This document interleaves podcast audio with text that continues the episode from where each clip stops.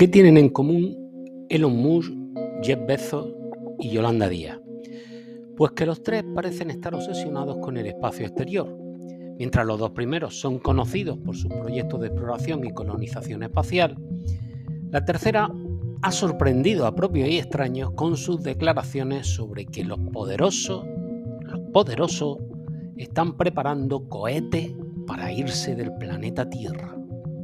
La vicepresidenta tercera del Gobierno y ministra de Trabajo y Economía Social se ha sumado así a la corriente conspiranoica que desde que el hombre puso el pie en la luna lleva especulando con la posibilidad de que las élites mundiales tengan un plan de escape ante una eventual catástrofe global.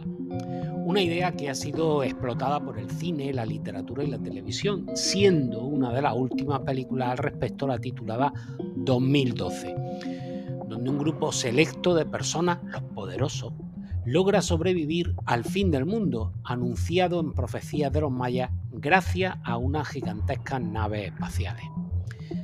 Pero lo que nunca se había visto es que una vicepresidenta de gobierno diera pábulo a algo así, sin aportar ninguna prueba ni argumento que sustente esa afirmación.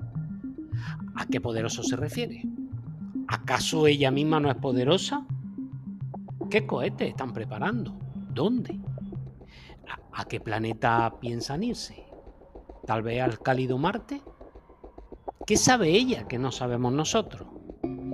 Esas son algunas de las preguntas que quedan en el aire tras escuchar a Yolanda Díaz. Mientras ella está en las nubes o más allá, que diría Bud Lightyear, pierde la noción de lo que pasa en la Tierra. Por ejemplo, se queja de que en Grecia la ley vaya a permitir trabajar hasta 13 horas al día. Y olvida que en su país, con lo que a ella le gusta enfatizar eso de mi país, en España, en iguales condiciones, la ley permite trabajar 24 horas al día. los, eh, los autónomos vamos aparte porque trabajamos más horas que tiene el día. Pero bueno, aquí se pueden trabajar 24 horas al día y en Grecia, entre comillas, solo 13. Porque se trata de la cantidad de horas que puede hacer legalmente una persona pluriempleada. Y en España no hay límite legal. Y así una persona puede tener varios trabajos que sumen un total de 24 horas al día, el día completo trabajando. Eso en España, en la España de Yolanda Díaz, es legal.